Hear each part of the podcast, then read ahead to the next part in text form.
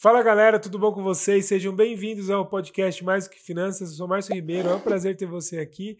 Hoje no episódio 66 e hoje a gente vai abordar um tema que é incrível, que pode ajudar você, empreendedor, você empresário, você empresária, que quer melhorar ainda mais ali o seu negócio na parte da gestão de pessoas, na liderança, na gestão do negócio como um todo. É, são pontos como esse que pode fazer você dar aquele salto que sua empresa ainda precisa, ou até mesmo se você ainda não empreende, mas tem ideia de empreender, para você começar de uma forma mais organizada, é muito importante você olhar para esses pontos que a gente vai abordar aqui. Então já pega papel e caneta, já fica ligado que o convidado é especialista no assunto, vai compartilhar bastante, bastante prática, bastante experiência para ajudar você no seu desenvolvimento. Mas antes de mais nada, aproveita agora, se inscreva no canal se você ainda não é inscrito clica no sininho para você receber todos os vídeos aqui do canal. A gente tem várias playlists aqui, além do podcast, que pode te ajudar aí nas suas dívidas bancárias, no seu negócio, nas finanças e no autoconhecimento. E já coloca gostei aí para o YouTube levar esse vídeo para mais pessoas. Convidado é Diego Spinucci, seja bem-vindo, é um prazer ter você aqui. Obrigado, Márcio. Obrigado pelo convite. Boa noite aí, bom dia, boa tarde, né? Não sei que horário que os é, nossos ouvintes vão, vão assistir a esse episódio. E antes de me apresentar, eu quero agradecer a oportunidade. Fico lisonjeado aí pelo convite. Eu que agradeço. É, prometo tentar honrar a oportunidade de estar aqui para poder contar um pouquinho da minha história, poder falar um pouquinho da minha trajetória e entregar um conteúdo interessante é, aí para o nosso público. Falando um pouquinho de mim, Isso, me apresenta. chamo Diego, Uh, sou casado há praticamente nove anos. Daqui a alguns dias comemora nove anos de casado com a Ioana. Com ela eu tenho uma empresa de educação e a gente pode falar um pouquinho disso aí ao Sim. longo do, do, do episódio. Uh, sou filho de, do seu Oswaldo e da dona Fátima, irmão do meio de três irmãos, né? Tenho uma irmã mais velha, uma irmã mais nova. Elas hoje olho para trás aí ao longo da nossa trajetória e eu sou muito grato por por tê-las em minha vida, porque é, desde a infância, adolescência e fase adulta, elas me ensinaram é, estratégias de negociação, né? A gente tem que. É a vida do irmão, né? Sim, tem que aprender exatamente. a ceder, a negociar. Mas, acima de tudo, é, a minha irmã mais velha, neste momento, é que me deu talvez um dos maiores presentes que eu tenho na vida, que é ser tio. Então, sou Legal. tio por parte da minha família de três preciosidades, que é o Tiago, a Catarina e a Cecília, e pelo, pelo lado da família da minha esposa, da princesinha, né? Da Luna, e tá vindo mais um aí. É, que legal. A gente ainda não sabe o nome, sabe que é um menininho, mas ele já sabe que eu tô ansioso para conhecê-lo. Que é, além disso, tenho duas ferinhas em casa lá, dois gatos que são os nossos companheiros de jornada, e uma filhinha, uma anjinha que olha pela gente lá de cima, a Laura. É, e esse é um pouquinho do, do contexto aí como, como vida pessoal. Falando um pouquinho aí da minha trajetória profissional, eu tenho formação em engenharia mecânica, administração de empresas, gestão de negócios, finanças e gestão de pessoas. Cara que gosta de estudar pouco, né? Pelo amor de Deus. Comecei, cara. comecei no Jardim 1 e não parei até agora. Caraca, cara. que legal. Inteira, vida inteira de estudos. Tive a oportunidade de lecionar por pouco mais de oito anos lecionei em faculdades para cursos de engenharia de produção. Então, desde matéria de gestão de projetos, gestão de produtos, produtividade, qualidade. Uh, e aí, depois, por uma questão de carreira, eu optei por sair um pouco desse mercado, não conseguia mais conciliar. Né? Então, hoje, meu foco de carreira está eh, na Tubal, que é a empresa no qual eu atuo como diretor administrativo. Então, toda a parte técnica, financeira, de estratégia eu dou a minha contribuição lá. Além disso, trabalho com algumas mentorias e consultorias para outras empresas também. Que legal, cara. Que, que jornada, né? Então tem muita coisa para ser compartilhado nesse caminho aí. Que legal.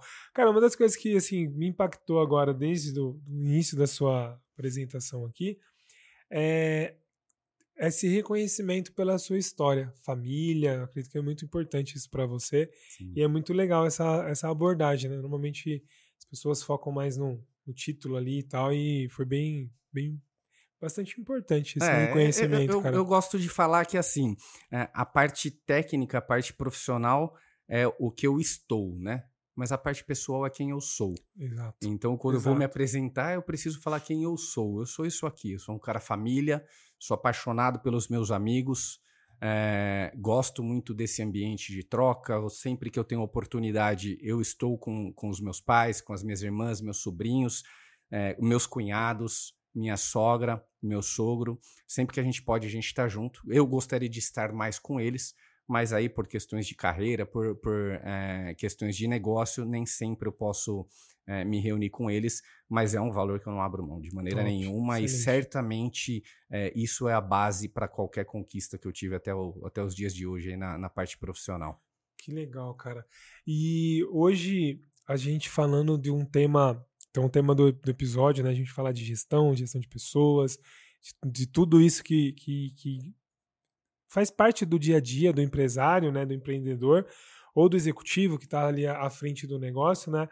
Cara, e é, talvez é um dos pontos mais complicados, assim, hoje, levando em consideração as pequenas e médias empresas que não tem um processo definido, o empresário ainda não entende é, a potencialidade que ele pode ter no negócio, uma vez que ele resolve trabalhar de forma profissional esses pontos. Então, eu quero ouvir de você aí é, com base na sua história, naquilo que você atua, né? Quais são os pontos ali que você entende que falta do empreendedor, empreendedor aplicar no dia a dia? Quais são os erros assim que são mais complicados? Coisas que seus mentorados levam para você ou coisas que você errou lá atrás no começo da, da sua carreira que hoje você vê que são pontos importantes para compartilhar. Sim, assim, é, para falar um pouquinho da minha carreira e para poder elucidar para o pessoal, eu trabalho numa empresa que é familiar, né? Então, é, eu sou daqueles privilegiados que tive a oportunidade de trabalhar com, com familiar aí ao longo da minha jornada. Isso é muito bom, mas de vez em quando davam choques nos churrascos de família. Sim. É, e aí, assim, a gente já. Toda a minha carreira, Márcio, é, eu fiz pensando, na verdade, em resolver gaps gaps da empresa. Né? Eu costumo falar em algumas palestras que eu dou por aí, às vezes até na, nas mentorias, que o pessoal às vezes olha e fala: caramba, cara, mas você é multidisciplinar nas suas formações, né? Você foi lá estudou engenharia, depois administração, depois você estudou negócio, depois você estudou finanças, depois você foi estudar pessoas, mas toda essa trajetória, hoje, a gente, se a gente olhar para o papel, para o currículo, a gente pode falar um, um currículo robusto, mas a minha trajetória foi para resolver gaps do negócio. Então, Sim. por exemplo, a empresa é uma metalúrgica. Quando eu entrei lá, eu falei, eu tenho duas oportunidades. Ou isso aqui vai ser uma escola para mim, para eu seguir carreira. Perfeito. Ou é, isso aqui vai ser a minha carreira. Né? E aí eu vivia aquele dilema, que talvez seja o maior dilema da, da empresa, é, da pequena empresa e da empresa familiar, é, mas eu vou falar de uma maneira como se fosse da, da, do pequeno e médio é, empresário, porque eu faço esse movimento, inclusive, para o meu time, que é o seguinte: a grande, eu vejo que talvez o grande obstáculo por uma questão de protecionismo, e a gente precisa entender esse protecionismo como a gente está defendendo o pão mesmo, né? A gente sabe o quão é, hostil é ser empresário no Brasil né? O quão difícil é. E aí a gente fala desde de situações trabalhistas, tributárias e toda a energia que tem que ser colocada para lá no final do dia, na última linha lá do resultado, você ter um verdinho lá, Sim. né? Um resultado positivo. Uma cerejinha ali. Então é muito, é, é, é muito difícil essa jornada. Perfeito né? É muito complexa essa jornada. E aí você vai lá, deposita um sonho, coloca a sua energia, sustento da sua família sai dali. E aí, para você compartilhar ideias e compartilhar decisões, nem sempre é um processo fácil. Com né? certeza. Né? É, você, como você tem oportunidade de trabalhar no seu negócio lá, você sabe que tem decisão que você tem que tomar, não tem jeito. Sim. Né? A decisão é solitário, né? É um, é um lugar ali que eu você tá. Eu vivo falando isso pro meu time. Quanto mais você sobe na hierarquia, mais solitária é a cadeira que você senta. Essa, essa, é um, é, essa é uma verdade que as pessoas não costumam dizer com relação Sim. à liderança, né? Todo mundo tem sonho de ser líder, ser um diretor, ser um CEO, ser reconhecido pela, pela cadeira que senta, mas é, é, essa é uma verdade que precisa Sim. ser dito. É, é, é, solitário e muitas vezes é uma decisão complexa. Sim. Né? Então, eu vivi isso ao longo da minha jornada. Então, a empresa, pô, tô lá numa metalúrgica, eu tive uma sacada. Falei, bom, a minha carreira pode ser aqui dentro. Então, como é que eu consigo empreender dentro do negócio da família? Excelente. E aí eu falei, eu vou estudar engenharia mecânica, porque um dia isso aqui vai ter uma transição e vai precisar de alguém que sente na cadeira da responsabilidade técnica. E aí eu fui lá e estudei engenharia mecânica. Uh, isso me deu bagagem técnica na empresa, mas eu costumo falar para as pessoas: eu estudei engenharia, mas eu nunca fui um engenheiro na essência, porque eu nunca fui o cara de ficar projetando. Tenho conhecimento técnico, obviamente, sou um dos responsáveis técnicos pela empresa, mas eu nunca atuei, né, de colocar perfeito, energia o tempo perfeito. todo como, como engenheiro dentro da empresa. E aí, ao longo do tempo, a empresa começou a se desenvolver, começou a crescer. Eu falei, bom, a gente precisa entender melhor a dinâmica do mercado.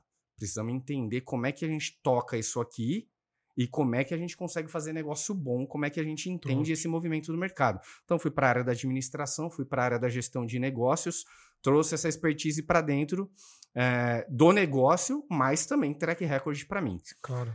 Passou um tempo, a gente viveu uma situação ali em 2014, 2015 ali, pior recessão da história do Brasil. Perfeito. Né? E aí, é, os que conseguiram sobreviver, sobreviveram balançando Sim. e nós temos uma história muito similar a essa, né? A gente passou uma certa dificuldade ali como empresa e naquele momento eu falei, eu vou aprofundar os meus estudos em finanças porque nós precisamos entender um pouco melhor disso e administrar na pontinha da caneta para que a gente consiga eventualmente por uma crise futura, caso ela venha, uma situação complexa, a gente ter essa frieza de, de administrar no caos. Sim. Fui lá e estudei finanças.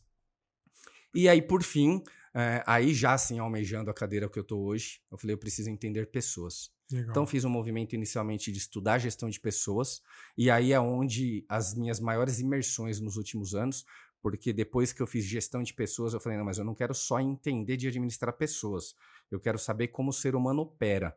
Então, Legal. Então, daí eu fui estudar psicologia, eu fui estudar neurociência, inclusive para entender como que é, o hormônio atua no ser humano e por que, que ele está respondendo daquela maneira. Porque Excelente. isso me ajuda a ter elementos de como eu consigo tirar o melhor de um profissional, entender que esse cara aqui hoje não está 100% por qualquer coisa que seja, mas eu preciso tentar mostrar para ele que ele tem que dar o 100% do que ele tem naquele dia. Talvez Perfeito. aquele dia não vai ser o 100% dele, mas é o 100% que ele pode dar naquele dia. Perfeito. E aí eu fui construindo a minha carreira, então, é, eh, para cobrir esses gaps. Mas eu acho que a grande sacada do negócio, Márcio, e foi uma trava que eu consegui é, soltar lá na empresa que faz parte do processo, é a gente entender que as pessoas que estão com a gente dentro do barco também têm sonhos. Excelente. Então, excelente. meu papel como gestor hoje na empresa, e essa já é uma primeira sugestão que eu deixo para qualquer empresário empreendedor, é assim: é, os movimentos que nós fizemos de carreira e que nos trouxeram para as posições o qual a gente, a, a, o qual a gente está, é, foi porque lá atrás a gente sonhou. Essas pessoas que estão com a gente hoje, elas também têm sonhos. Então, dentro de uma diretriz, que é o que a empresa acredita, dentro de valores que a sua empresa tem, como que você, como empresário ou empreendedor, pode soltar as amarras para que essas pessoas possam empreender dentro do seu negócio. Excelente, excelente. Se elas puderem empreender dentro do seu negócio, elas começam a idealizar sonhos pessoais. Sim. Né? Então, pô, eu fui de A para B, realizei isso e como entrega eu tive aqui um reconhecimento, seja de uma eventual promoção, seja um reconhecimento salarial, mas aquilo permite com que ela olhe um degrau acima. E quando ela olha esse degrau acima, ela vai lá e realiza um sonho. Né? Então, a gente na empresa, hoje a gente está ainda implantando algumas coisas que eu acredito, mas a gente já tem o hábito de comemorar as vitórias Ótimo. alheias. Né? Então, pô, chega um colaborador lá e conta para o time que conseguiu comprar um carro, que ele estava com vontade de comprar o um carro.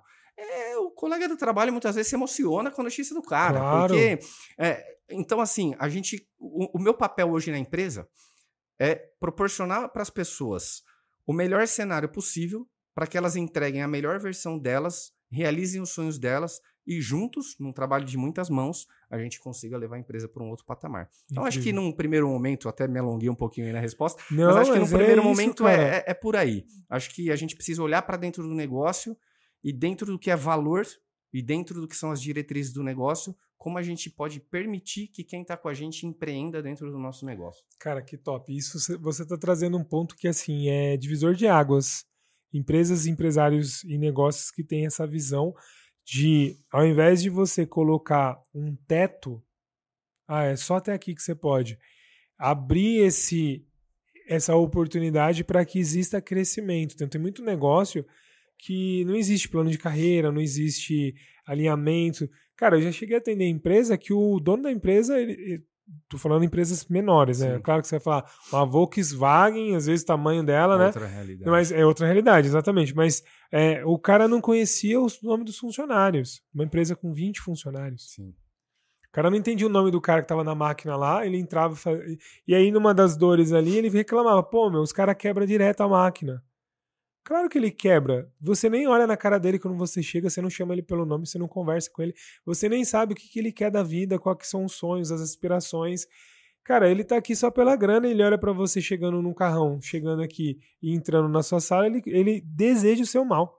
E aí, como ele deseja o seu mal? Quebrando a máquina, ficando improdutivo, faltando, reclamando, entregando produto de péssima qualidade, porque ele não tá nem aí, o problema é seu, não é dele. Sem dúvida. O passo que quando você entende que aquela pessoa é uma pessoa e precisa dessa conexão, precisa ter uma motivação para fazer algo, isso é uma das grandes funções aí do ser humano, aí muda a história. Cara, resumindo a ópera, ele começou a conversar, começou a trazer algumas, algumas experiências ali e melhorou o índice ali de quebra na máquina, Sim. por fato de ser mais humano, mais conectado com as pessoas. Um negócio besta que às vezes você fala assim, ah, meu, qual foi o grande diferencial no negócio? Cara, ser educado, conversar com as pessoas, entender o outro para melhorar o negócio. Então, é isso que você trouxe é é um divisor de águas. É, a, no, nos meus negócios eu, eu costumo usar a filosofia de empresas humanizadas, né? Tem, tem, tem algumas empresas por aí que usam dessa filosofia, obviamente a gente modelou algumas coisas, também fomos buscar referências, é, mas é o conceito é basicamente esse, né? Como você humanizar o negócio, como você quebrar barreiras. E indo de encontro com a sua fala, Márcio, tem dois pontos importantes, né? Um da área da educação aí, que, que aí é, a gente tem como uma das referências o Carl Jung, que ele tem uma frase que ele fala: domine todas as técnicas, domine todas as teorias, mas quando você estiver frente a uma alma, seja outra alma. Né? Então, Excelente. isso causa conexão. Então, Excelente. a gente trouxe isso para dentro da empresa. E aí, um ponto super interessante, faz total sentido com, com a sua fala, é um estudo que tem uh, do final da Segunda Guerra Mundial, o qual os, as pessoas que trabalhavam para o Hitler foram julgadas. E no julgamento dessas pessoas chamou a atenção de um cientista porque as pessoas não se colocavam como parte de todo o processo que aconteceu. Então, por exemplo, o cara que trabalhava na estação de trem, que estava despachando lá os, os reféns, os capturados, para os campos de concentração. Esse cara no julgamento, ele não se sentia culpado. Porque ele falava, pô, mas eu só trabalho na estação de trem, eu não tenho envolvimento nenhum com o que está acontecendo lá na frente. Aí o cientista falou: pô, mas peraí, deixa eu desenvolver um estudo por trás disso. Porque como que o cara não é parte? Ele que coloca as pessoas dentro do trem. Então ele é Sim. parte de uma engrenagem, de um sistema, né? Exatamente. E aí, assim, para encurtar também um pouco a história, ele fez um experimento, o qual ele colocou uma régua de interruptores. E esses interruptores tinham desde o mais fraco até o mais forte. O mais forte, obviamente, com, com uma voltagem é, que seria fatal. E aí tinha ali alguns X vermelho e uma mensagem fatal. Então, tipo, cuidado ao apertar esse, esse botão. E aí ele dividiu o experimento em três fases. Numa primeira fase, é, ele tinha um, uma pessoa que era como se fosse cúmplice dele, que era um outro cientista. E aí tinha a pessoa que estava participando do experimento. Então, esse outro cientista, ele era como se fosse a pessoa que iria receber a carga de choque. E, e a pessoa qual estava participando do experimento era responsável por apertar o botão do interruptor. Oh. Então, é, tinha ali uma dinâmica de perguntas e respostas. Quando errava essa resposta ou errava essa dinâmica, o, o, o eventual entrevistador apertava o interruptor e dava o choque. Então, ele ia medindo, de acordo com o nível da resposta, qual que era a carga de choque que ele dava. Oh. É, para encurtar a história, três fases. A primeira fase, o entrevistador e o entrevistado, assim como nós estamos aqui, um de frente para o outro, contato físico e visual. Uhum. Num segundo momento, as pessoas apenas com contato visual, mas não com possibilidade de contato físico, tinha uma parede de vidro que separava as pessoas. E num terceiro momento, elas não tinham contato nenhum, nem físico e nem visual. É, resumo da ópera. Na primeira fase, qual as pessoas tinham contato físico e visual, apenas 30% das pessoas conseguiam proceder ao experimento depois da quinta pergunta. Por quê? Porque depois da quinta pergunta começava a aumentar a carga de choque. Então você tinha uma questão como se fosse de uma empatia, vamos levar por esse lado, e a pessoa não, não, dava continuidade no experimento. Quando passou a não ter mais nem o contato visual e nem o contato físico, 65% das pessoas foram até o fim do experimento. Caraca. Qual que é a lição que isso traz para a gente como liderança e gestão de negócio? E aí que, que faz sentido com a sua fala. Quanto mais a gente cresce e quanto mais longe a gente começa a ficar do time por causa dessa, de, desse movimento de carreira, mais a gente talvez aperte o, o botão do interruptor fatal sem levar outros, outras questões em consideração. Porque você começa a quebrar vínculos, você começa a se afastar do time. E aí cai no cenário que você está falando, né? É muito mais fácil você assinar uma carta de demissão quando você sequer sabe o nome do colaborador né? Quando você tem um vínculo criado, aquele cara te ajudou ao longo da história a construir algo, muitas vezes você fica remoendo, né? Essa é, essa é a história de boa parte das, do, dos pequenos e médios Sim. empreendedores. Porque como que a gente começa um negócio? Lá atrás, no começo, a gente precisa de alguém que acredita na gente. Sim. Quem que vai acreditar na gente? Ou é familiar ou é amigo próximo. Sim. Então, normalmente, você dá oportunidade para quem está ao seu redor. Perfeito. Chega ali na frente, se não entrega resultado, você tem que tomar uma decisão. Como é, é que duro. você vai dispensar alguém que você tem algum vínculo? Que já não é mais um vínculo só profissional, é Sim. um vínculo pessoal. Então essa dor é muito grande. E esse exercício é um exercício que eu faço diariamente. O quanto a progressão do negócio, o crescimento do negócio pode de alguma maneira me levar para este cenário, o qual assim é um caminho que dificilmente você consegue controlar, Sim. porque o negócio vai crescendo, você tem o papel de trazer mais pessoas para o time, treinar para que essas pessoas sejam a sua voz. Isso. Mas é, é um exercício que eu faço diariamente de tentar não perder proximidade com as pessoas da empresa. Cara, você estava falando aqui, eu só fiquei pensando num ponto, que eu trabalhei num, num grande banco aqui no país, e, cara, tinha uma, uma, uma fala que a maioria dos bancários é, ativos ou quem já saiu do banco tem, tinha na época da, da gestão ali. Cara, ó, vai devagar com o que você está fazendo, porque você é só um número aqui dentro. Porque na hora que precisar passar o facão, você é só um número. E, e muitas vezes, é, não sei como tá hoje, tá? Mas na época ali, eu cheguei depois, na época da faculdade, de estagiar no, no INSS, e a gente tinha alguns estudos ali, né? Que o, o maior índice de, de pessoas ali que se afastam por é, ou por alcoolismo ou por depressão tem a parte da polícia ou quem ali é um prestador é, faz esse trabalho de segurança, né? Que é bastante tenso Sim. e estressante. Mas o segundo, o segundo nível ali eram os bancários. Por conta do estresse que tem ali, cobrança de meta e tudo mais. De uma, de uma cobrança muito forte. Né? É, e também essa questão de dissociação, né? Tipo, cara, você é só um aqui. Se você não entregar, tchau. Com exceção de quem é estatutário, né? Sim. Mas fora isso, então tinha essa visão. E aí você via que não existia muito. Hoje deve ter melhorado uma parte, mas não tinha muito esse, essa questão humanizada. Era número, meta não bateu tchau. E, e isso é, é, gera um estresse, uma energia muito negativa. Então, você tinha setores no, naquela agência que eu trabalhei especificamente, um setor que é, não se emocionava. Por exemplo, Sim. o cara comprava o carro e você falava, meu, olha lá. Putz. É, comprou para se mostrar. Comprou para se mostrar, ou ah, tá endividado, parcelou. Ah, nem merece, sabe? Uma, um, uma energia que, não que é disfuncional e hoje o mercado já não é mais assim, né? Você tem uma liderança que não que ela pode ser muito mais pessoal, mais inspiradora do que só faz, senão eu vou te é, mandar é, embora, vou existe, né? Ainda tem modelos que funcionam, mas eu concordo com você que a questão humanizada ela é muito ela é mais do momento, ela funciona mais Sim. quando bem aplicada. Eu tava, eu tava conversando com o time é, essa semana, eu tava falando com o pessoal do comercial e o, e o debate estava mais ou menos nessa linha que você está trazendo que, que eu estava trazendo para eles? E eu, inclusive, citei banco, né? Porque, como eu tive essa vivência aí dentro de finanças, eu tive a oportunidade de conhecer bastante gente desse setor. É...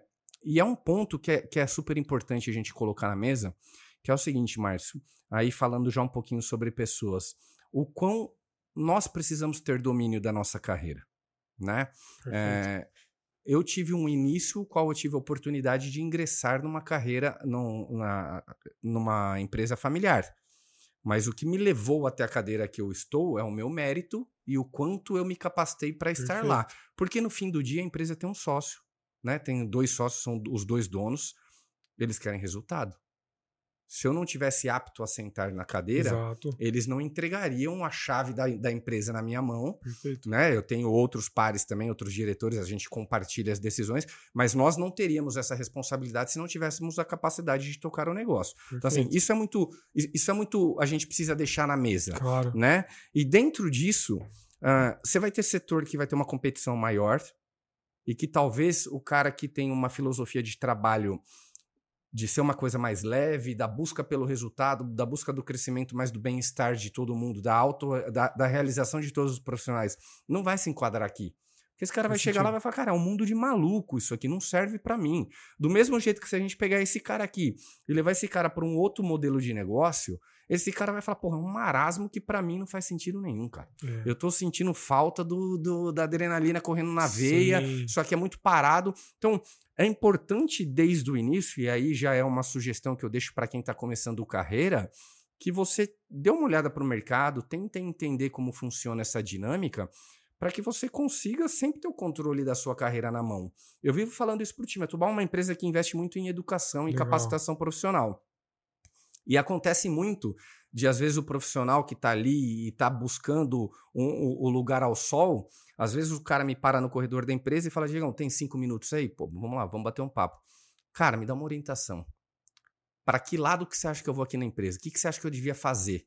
Mas eu vejo que é uma pergunta das pessoas que, obviamente, por diversos fatores, é, e às vezes pelo um acesso a oportunidades, acesso à educação, à formação técnica, ele não tem esse nível de consciência, mas aí nós, como empresa, proporcionamos esse nível de consciência para ele. Perfeito. Que é o seguinte: eu posso te direcionar para você ter uma velocidade de crescimento profissional aqui dentro. Mas se isso estiver desalinhado do que é o seu talento e da onde você quer ir, é, isso não vai ser uma decisão sustentável no é longo prazo. Disfuncional. É, então assim, o, o que, que eu vivo falando para o time? Vocês têm que saber onde vocês querem ir. E nós aqui dentro vamos dar o direcionamento alinhado ao que é a sua vontade de carreira. Legal. Senão daqui a pouco o cara chega com 35, 40 anos de idade, olha para trás e fala, pô, o que eu fiz com a minha carreira? É isso. Né? É, aí, hoje eu estou como diretor da empresa. Pode ser que daqui a 10 anos eu não esteja mais. Aí seja um outro diretor que o cara movimente as pedras de uma outra maneira e esse cara que construiu uma jornada ao longo do tempo se vê perdido. E aí ele vai se questionar, porque o tempo todo ele deixou a carreira na mão do, do gestor dele e ele não teve controle disso. Então, isso é um ponto super importante que eu acho que tem que ser levado Muito em consideração. Importante. Mas eu acho que tem mercado para todo mundo. Eu acho que tem perfis de, de mercado qual a gente precisa entender. O que para mim ficou muito claro é que assim a pandemia ela veio para dar uma desacelerada na galera, principalmente na busca incessante pelo resultado. A gente ainda vive uma, uma numa sociedade que quer o reconhecimento Sim. rápido, né? É, o pessoal questiona essa geração que está vindo, que é uma geração que não lida com frustração muito bem, Sim. que quer o resultado, que, que quer estar tá andando de Ferrari morando, morando em, é, em, mansão e famoso no TikTok com 20 anos de idade, Sim. enfim, que seja. Mas é, a gente precisa a todo tempo entender que isso, na verdade, acontece desde que o mundo é mundo. Agora, como é que a gente equilibra as coisas? Então a pandemia veio para falar assim, galera continua, vai na sua batida, vai na sua jornada, mas você pode repensar algumas coisas. O que a Tubal fez é o seguinte: como é que a gente para de olhar só para resultado, né? Nós não vamos trabalhar como o mercado opera no sentido de só entregar resultado na mão do, do sócio, na mão do acionista. Como é que a gente constrói resultado alinhado com perpetuidade? Top. Top. Né? Então, mais do que eu entregar um resultado no final do ano, eu quero que esse resultado se perpetue. Então, para isso, a gente tem valores na empresa que são inegociáveis. Legal. A gente tem um projeto de investimento em educação e capacitação dos profissionais. A gente tem rodas de mentoria interna, onde nós, como liderança, nos colocamos à disposição para bate-papos com os profissionais e algum direcionamento. Né? Até o ano passado, eu estava trabalhando com mentoria para orçamento familiar. Que legal, cara. Porque o cara lá da operação que não teve tanta oportunidade de acesso ao estudo, esse cara pega o salário dele e ele não sabe nem que, que ele, como ele lida. Muitas vezes a pessoa tem dificuldade de entender que para sobrar dinheiro na conta dela, ela precisa gastar menos do que ela ganha. Perfeito. Né? E que pra gente talvez seja o básico, pra gente talvez seja o óbvio, Sim. mas talvez esse óbvio não é óbvio pra pessoa. Então, assim, o que a gente vem construindo, Márcio, é algo relacionado à perpetuidade, tá? E isso que mudou um pouco na pandemia. A gente Legal. baixou a bola e falou, olha, o resultado para o acionista é muito importante, mas o resultado para o acionista com isso aqui nós vamos conseguir fazer história e construir algo muito bacana. Cara, que legal. Velho. E foi a grande virada de chave para a gente nesses últimos anos. Você trouxe um, vários pontos incríveis aqui que está sendo uma aula para quem está acompanhando aí. Faz, toma nota, entende o exemplo prático né, de, um, de um negócio que está muito bem sólido, muito bem construído, porque é incrível. Esse ponto que você trouxe da, do orçamento familiar financeiro, né? Cara, parece que é um negócio que a empresa não tem a responsabilidade de ajudar, ou de entender, ou de participar. Mas isso muda muitas coisas dentro do, do modelo, é, até da questão de turnover, por exemplo. Muitas vezes você tem um funcionário improdutivo, tem muitos estudos que mostram isso, né? É, eu, na, com as dívidas bancárias, então a gente faz bastante pesquisa para entender emocionalmente como fica uma pessoa endividada. Porque muitas vezes o que faz ele tomar péssimas decisões, se endividar ainda mais e não conseguir sair desse problema não é só a parte cognitiva, tipo, beleza, então eu entendo que ganhar mais, eu preciso ganhar mais, gastar menos e guardar a diferença. Isso é óbvio, mas muitas vezes o cara, mesmo que ele leia um livro, ele não consegue aplicar na, no dia a dia porque falta o controle emocional, falta um pouco mais de entendimento ali para conseguir aplicar isso no dia a dia. E aí, quando você traz isso para um negócio, uma empresa que às vezes tem um time grande, ou um time pequeno também funciona, e esse cara está desmotivado, muitas vezes não é nem pelo negócio em si, porque o cara está preocupado com o boleto, aí ele fica improdutivo, ele fica estressado, ele não dorme, ele tem problema no relacionamento em casa. Então, o fato de você dar um suporte para ele, você melhora tanto a vida pessoal dele que esse cara, primeiro, tem uma gratidão de ficar na empresa. Segundo, melhora muito mais a performance dele por estar indo bem.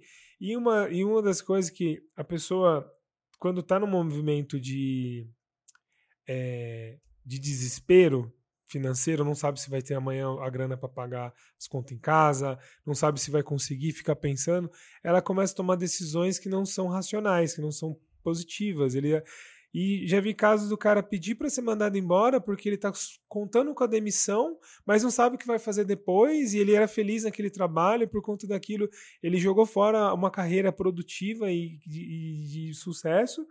Ou às vezes ele está indo só por conta da barganha do financeiro. Pô, o cara me oferecer mais 100 reais a mais ali no salário, eu vou sair, porque isso é a solução dos meus problemas. Cara, daqui seis meses ele já vai estar tá arrependido, porque os 100 reais é uma outra empresa, uma outra cultura, uma outra função, pode ser que não, ele não se encaixe naquele ambiente. E cuidado financeiro, como você fez e como vocês estão fazendo, é um diferencial que parece que é bom só para o colaborador, mas é bom para o negócio. É um, é um sistema mútuo de crescimento. Sem é dúvida. É tem, tem uma história super bacana na empresa, eu guardo ela com muito carinho, que é de um colaborador que, num determinado momento, ele pediu para ter uma conversa comigo. Fui para a sala de reunião com esse cara e ele simplesmente pediu a conta. Né? Ele estava com uma dívida impagável dentro do orçamento dele naquela, naquele momento, né? E aí, juros sobre juros, essa dívida correndo. Ele fez uma conta de, quando, de quanto seria a rescisão dele, perdão, corrigindo. Ele pediu para que a empresa dispense, se a empresa poderia dispensá-lo. Sim. Ele fez uma conta de quanto seria essa rescisão, mas aí eu fiz uma pergunta para ele. Falei: olha, vamos lá, vamos fazer um exercício. A empresa te dispensa, eu não vou nem olhar para o ônus que isso vai causar para a empresa. Seja o ônus do dispêndio financeiro de eu ter que pagar uma rescisão que não estava no planejamento da empresa e de eu ter que achar um outro profissional alinhado com cultura de empresa que vai chegar lá e vai se adaptar e vai entregar resultado. Isso aqui vai me demorar de nove meses a um ano para eu conseguir falar que o cara está devidamente ambientado ao negócio. Então, assim, então, além de um ônus financeiro, eu tenho um, um custo de reposição aqui que é muito alto.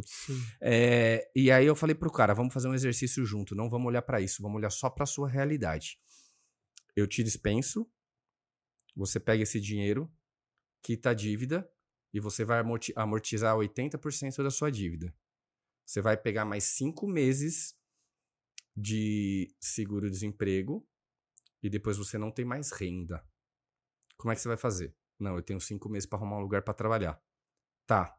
Então volta daqui. Eu vou te dar um exercício. Vai para sua casa, reflete a respeito, dá uma pesquisada no mercado, vê qual que é a remuneração média do mercado. Daqui três dias você volta. E ele voltou. E assim, ele, o, o que ele encontraria no mercado seria o equivalente a 50% ou 60% do que ele ganhava na empresa, porque é um cara que já tinha uma longevidade lá Sim. dentro. Já estava tá, construindo uma certa carreira lá. É, eu falei pro cara o seguinte: hoje você não vai entender, porque você não vai concordar com a resposta que eu vou te dar. Mas eu não vou te dispensar. Porque isso aqui ali na frente vai ser pior para você. Hoje você não vai entender, amanhã você vai ver que tudo fez sentido. Se você não se importar, é, me mostrem no detalhe o seu problema. E o que eu faço é eu ligar para o banco e vamos renegociar sua dívida. Vamos alongar sua dívida. Vamos falar para o banco o seguinte: ó, eu não consigo pagar assim, eu consigo pagar assado. Para o banco, ele vai realizar algo que ele está vendo como prejuízo. Sim. Você resolve sua vida e a gente continua do jeito que tá, porque além de tudo, você é super importante. Eu não quero te perder. E esse cara fez uma reviravolta. Ele arrumou a vida dele de um jeito que ele é uma pessoa super realizada. Que e pra legal, gente é um orgulho ter ele lá com a gente, mas é uma das histórias de um movimento que a gente conseguiu fazer. Cara, porque, porque, Márcio, assim, o que eu acredito é o seguinte: é, quando a galera fala de propósito, né? Você vê muitas pessoas falando, ah, meu propósito é servir, ajudar o próximo. Cara, isso na verdade eu acho que vem no nosso DNA, né? É, sim, sim. as pessoas que são um pouco mais espiritualizadas, é, independente de religião, mas é isso, a religiosidade traz pra gente Sim. muito essa questão de você servir o próximo, de você ajudar o próximo. Então isso tá no nosso DNA, isso não deveria ser muito nosso propósito, né? Exatamente. É, eu entendo que, como empresa, a gente tem uma responsabilidade social, isso, de transformação concordo. da sociedade. Eu tenho esse viés de educação, eu dei aula por oito anos em faculdade, eu terminei a minha faculdade quando eu ingressei no meu primeiro MBA, eu comecei a dar aula na faculdade. Porque eu sempre tive comigo esse negócio de assim, eu não quero ficar com conhecimento para mim. Se de alguma maneira eu puder compartilhar, trazendo experiência, eu comecei a trabalhar com 14 para 15 anos de idade. Legal. Então, com 25, 28 anos de idade, eu era muito novo de RG, mas eu já tinha 15 anos de experiência de carreira. Sim. De alguma maneira eu poderia entregar alguma coisa. Eu fui para aula, pra, eu fui para a faculdade muito pensando nisso. E eu acredito que é o seguinte: quando eu chego para um cara e eu invisto 10 minutos do meu dia, 20 minutos do meu dia, para ajudar a resolver um problema de um cara que é importante para o meu negócio, é a sua fala. Esse cara vai ser mais feliz. Se ele for mais feliz porque os problemas dele estão administrados, ele vai vir mais motivado. E lá no final do dia, quanto que esse cara me entrega de resultado? Então, Exato. eu costumo falar para as pessoas na empresa o seguinte: ó, joga para o universo e você consegue jogar de diversas maneiras, que isso vai voltar talvez por um outro canal. Sim. E volta de maneira exponencial, volta de uma maneira muito maior. Então, a gente tem alguns trabalhos na empresa voltado a investimento e capacitação profissional, investimento em educação, né? Porque você tem desde colaboradores da produção ali, que muitas vezes o cara não tem nem o segundo grau, às vezes o cara parou na, na quarta, quinta série ali da nossa época, né? Agora mudou Sim. um pouquinho essa sistemática. Você tem pessoas com pós-graduação. Então você tem todos os perfis. Então, como é que a gente consegue resolver lacunas? Pô, por que, que você parou de estudar lá atrás? Porque eu tive que começar a trabalhar cedo. Mas você vê que isso é um, é um gap na vida do cara, sabe? É uma página que ele Sim. não terminou de escrever. Uma empresa vai lá, incentiva o cara e auxilia o cara a fazer um supletivo para que ele pegue o diploma. Aí esse cara volta daqui é uns meses com o diploma, é uma conquista. É. O cara volta para a empresa com o diploma do supletivo. Ele fala, cara, agora eu tenho o segundo grau. Então, tipo, isso volta para a gente de outras Sim. maneiras. Eu acho que a nossa responsabilidade vai muito além de construir um negócio para entregar resultado. Tópica, é né? A gente precisa incrível. construir algo para entregar para a sociedade. Eu acho que é um pouco por aí. Cara, é sensacional. Isso na minha empresa, isso é um valor pra gente lá, o entregar a mais. Eu falo muito pra minha equipe, assim. É, faz. Porque, assim, o combinado não é caro. Então, a gente já tem um combinado aqui. Então, tem uma remuneração, tem uma tarefa para fazer. A gente já tá nesse alinhamento. Quando você entrega mais, isso é quântico, isso é energético, isso é espiritual, ou isso é só uma ideia. Não importa o, o, o significado que você vai dar, Cara, toda vez que você faz a, a mais, você recebe isso a mais. Ah, mas se não for esse reconhecimento interno aqui, se eu não te reconhecer, eu tenho certeza que o mundo vai reconhecer. Porque todo mundo já viu, sei lá, você já foi num lugar e foi bem atendido por alguém que estava entregando a mais, não estava só ali, tá bom, tenho aqui só que entregar, que recebeu o dinheiro do, de alguém num caixa, por exemplo. Quando você é bem atendido, você lembra daquela pessoa. E se você tem uma conexão com ela, talvez você vai falar, pô, fulano é bom. Isso aí. Então, assim, aí rola uma indicação, rola uma valorização. Então, o entregar a mais, ele sempre vai ser um, uma das melhores ferramentas para você ser melhor e para você crescer e ser reconhecido. Por mais que, igual você falou, vai voltar do mesmo canal? Talvez não. Talvez eu faça uma boa ação com você aqui e talvez alguém me ajude daqui um ano em algum lugar. É isso aí. Mas é, volta, a conta fecha, né? Então é, é muito e, legal. E quando a gente olha para autorresponsabilidade, aí a gente não está olhando para a empresa, a gente está olhando para o indivíduo. Sim. Esse é um nível de consciência que as pessoas precisam refletir a respeito. Porque é o seguinte: é, ah, eu só faço pelo que eu sou pago. Então tá bom. Só que eternamente você vai ser pago para fazer só isso. Exato. Porque se você almeja ser um gerente, um diretor, um presidente de uma empresa ou abrir o seu próprio negócio, que aí eu vou colocar isso acima de uma eventual presidência, saiba que você vai precisar trabalhar de noite. Você muitas vezes vai ter que abrir mão de coisas pessoais para resolver problemas da empresa e o seu nível de entrega tem que ser muito maior né? Para você sentar numa determinada cadeira, primeiro você tem que entregar o que aquela cadeira pede. Como é que você quer que olhem para você Exatamente. e falar, não, o, o, o Diego tem potencial para ser coordenador, gerente, presidente, o que quer que seja nessa empresa aqui, mas ele tem os atributos que essa função pede. Se ele não tem os atributos, não faz sentido ele almejar essa cadeira. Exato. Então, começa por aí, né? Você quer crescer na carreira? Você quer se desenvolver profissionalmente? Você almeja cargos maiores? O seu nível de entrega hoje já tem que, tem ser. que ser alinhado com a cadeira qual você quer sentar. Ponto. Não tem negociação é. nesse sentido. Então, assim, ah, mas eu só sou pago para isso. Eu não vou fazer mais do que eu sou pago. Tá tudo bem. Tá tudo vai andar bem. de lado o resto da vida. Vai andar de lado o resto da vida. Então, isso é uma questão super importante que. que é, as pessoas precisam ter como nível de consciência. E aí, trazendo um pouco para mim, aí eu tenho como uma questão pessoal. O meu papel como diretor da empresa é fazer o seguinte: com que as pessoas que passem pelo meu time saiam melhores do que elas entraram. Ponto. Ponto. Então, se a pessoa entra aqui como determinada função, mesmo que ela saia nessa função, se ela for um ser humano melhor, o meu papel está cumprido. Com certeza. Se eu cara. conseguir ao longo da jornada fazer com que essa pessoa se, se desenvolva profissionalmente para uma cadeira maior, eu tenho duas possibilidades. Se eu tiver uma cadeira disponível para essa pessoa sentar, ela vai construir a jornada dela lá dentro com a gente. Se eu não tiver a cadeira para essa pessoa é, sentar, eu vou ser a primeira pessoa que vou abraçá-la e vou falar: olha, segue o seu caminho, vá em frente, porque nós daqui vamos ficar torcendo muito por você, porque o que a gente pode fazer para te ajudar nesse processo a gente fez. Cara, é, isso é sensacional, cara. Isso é uma aula de liderança por inspiração, isso é uma, uma aula de gestão mesmo, porque muitas vezes tem empresário, empreendedor que está começando, ou já tem um negócio ainda pequeno, que não conseguiu ter uma visão de médio e longo prazo, tem aquela crença, tipo assim, meu, por que, que eu vou capacitar o cara para o cara sair daqui, para ele empreender numa concorrência, sabe? São coisas tão que aí é, vou falar egóico, mas é um, às vezes é um ponto por falta de conhecimento Sim. mesmo e de entendimento que ciclos se, se findam e o importante é, é, exatamente o que você falou. Se meu, meu papel está cumprido e deixar isso fluir, cara, não tem, não tem preço e resolve muito mais a questão. Porque tem histórias que o cara, ah, mas meu funcionário vai trabalhar na concorrência ou vai ser um concorrente. Muitas vezes ele não pode ser, precisa ser seu concorrente, ele pode ser um parceiro. Muitas vezes o, o custo e o preço que você paga por não capacitar esse cara e um dia ele sair do, ali da sua operação pode ser um prejuízo muito grande. Sem dúvida. Por ter alguém que não entrega, que não faz, o que, que adianta você ter um cara ali que não agrega nada no negócio? E tem né? um ponto importante, é. Márcio, que é o seguinte: qual que é o custo mais caro para uma empresa?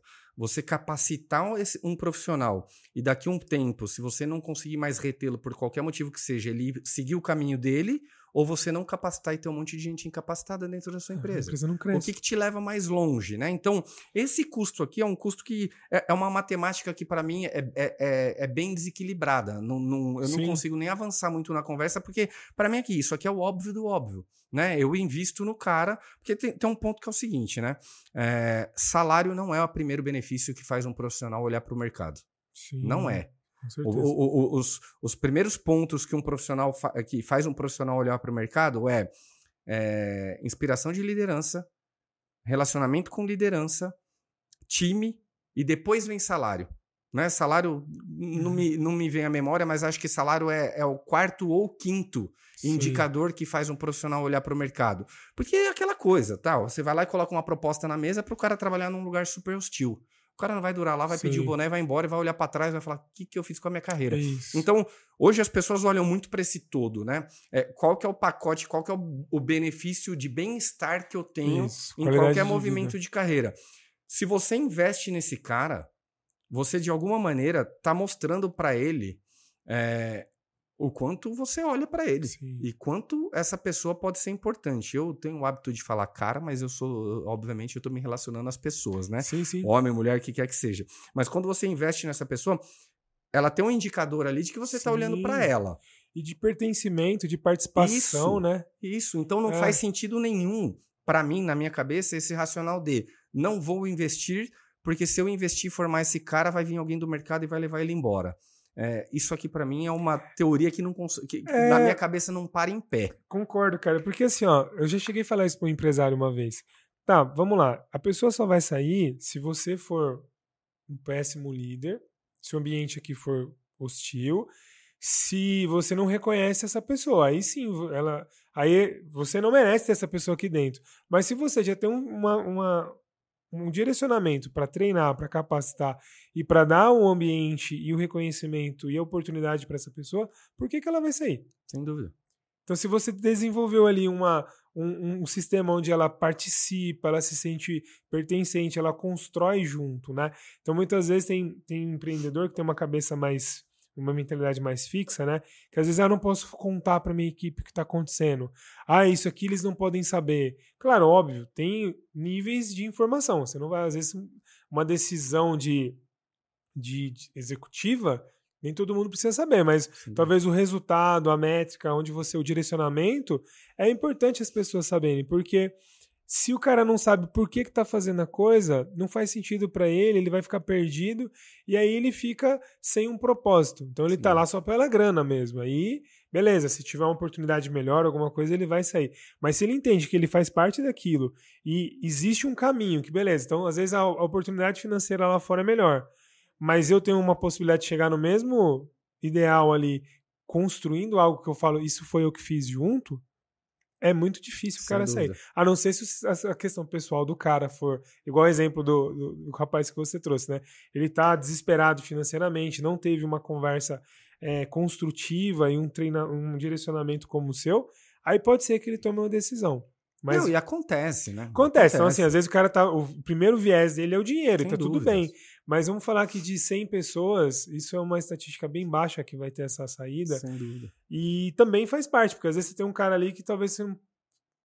naquele ciclo talvez já encerrou a quantidade de investimento, de direcionamento e tá tudo, ele já entregou o que ele tinha para entregar e você abre a porta para outra pessoa vir e somar para o time. Então é muito, é muito legal isso que você está trazendo. E cara. uma coisa legal que a gente fez na, na empresa também, Márcio, é a questão do seguinte. É, compartilhamento de objetivos, né? É, uma da, das minhas falas aí com o time nessa semana, e foi nessa semana inclusive, eu estava falando para eles assim, o quanto as metas foram limitantes esse ano. Aí todo mundo regalou o olho e falou, mas como militante? Foi é, limitante, foi super desafiadora. Eu falei, não, mas olha qual que é o ponto. Nós simplesmente passamos por cima de todas as metas desse ano.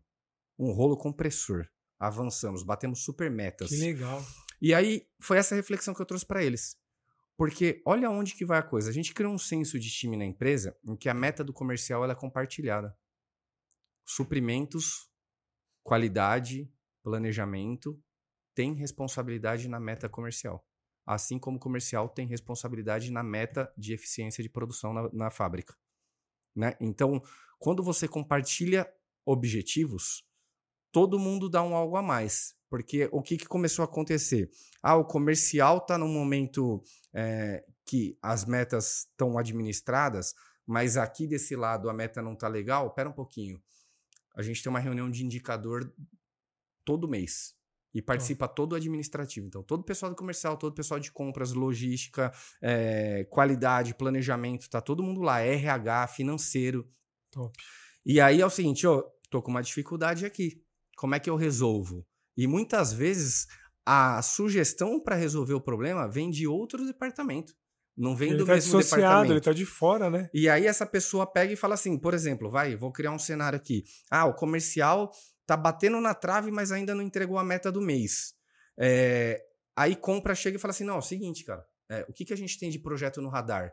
Eu já estou negociando com o fornecedor tal, tal, tal, tal, tal, vamos fazer o esforço assim, financeiro autorizou fazer a operação dessa maneira, vai para dentro do cara e bate o martelo, porque aí o comercial vai lá e, e, e converte o, o, contrato, converte a proposta. Então é uma meta que é compartilhada. Isso começou a dar um senso de time muito grande dentro excelente, da empresa. Excelente, excelente. Começou a trazer um senso de time muito grande. E aí, no final do dia, é, as pessoas começam a olhar para o lado é, do que nós estamos fazendo aqui. O que, que nós somos capazes de fazer. Né? E aí o que eu estava falando para eles nessa questão da meta é que é o seguinte: é, resultado de empresa não está relacionado ao objetivo a se alcançar, a meta. Está relacionado a nível de consciência. Poderíamos ter batido as metas que nós batemos e todo mundo simplesmente, né, de uma maneira metafórica aqui, cruzar os braços e deixar o final do ano estamos no ritmo no oba-oba aqui, as metas estão batidas. Toca de lado, né? Sem atacar. Só toca de lado é. e vamos, vamos virar a página e pensar em, em 24.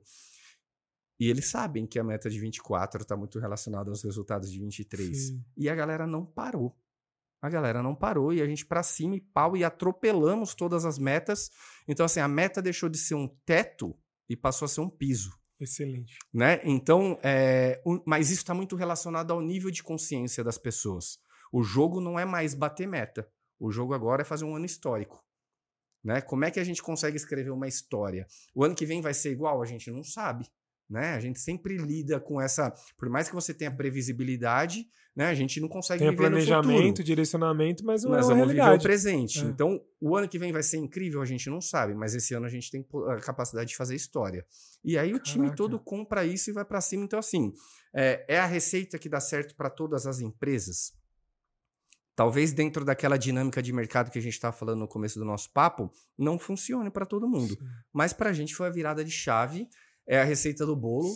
É, e a gente tenta ir por aí, então a gente está no momento em que a gente está mesclando muito a autoridade e a experiência de pessoas com muito know-how no mercado com a rapaziada jovem que está vindo cheio de sonho para realizar e com a faca nos dentes e a gente está conseguindo que construir legal, algo que ali na frente vai ser muito grandioso. Mas isso que você está falando é uma.